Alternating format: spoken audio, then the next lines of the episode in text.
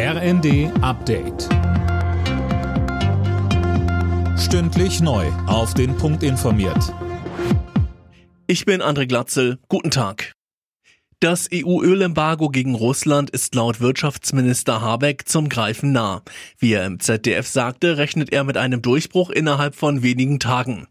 Parallel wird versucht, international eine Obergrenze für Ölpreise durchzusetzen.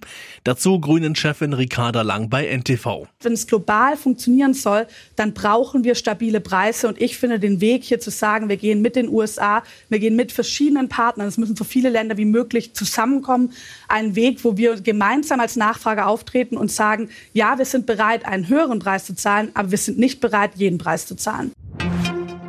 Kinder zwischen fünf und elf Jahren sollten jetzt gegen Corona geimpft werden. Das empfiehlt die Ständige Impfkommission.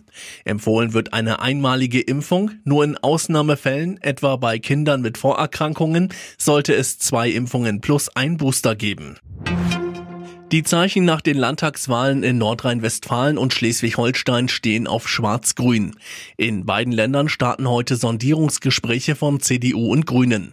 Philipp Rösler mit den Details. In NRW hatte die CDU mit ihrem Spitzenkandidaten Wüst die Wahl vor gut einer Woche gewonnen. Die Grünen landeten auf Platz drei hinter der SPD. Neben Schwarz-Grün wäre rein rechnerisch auch eine Ampel aus SPD, Grünen und FDP möglich.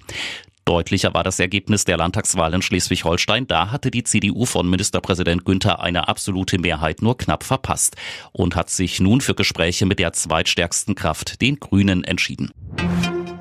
Männer in Deutschland werden immer später Väter. Im Schnitt sind sie bei der Geburt ihres ersten Kindes inzwischen 33,2 Jahre alt, so das Statistische Bundesamt.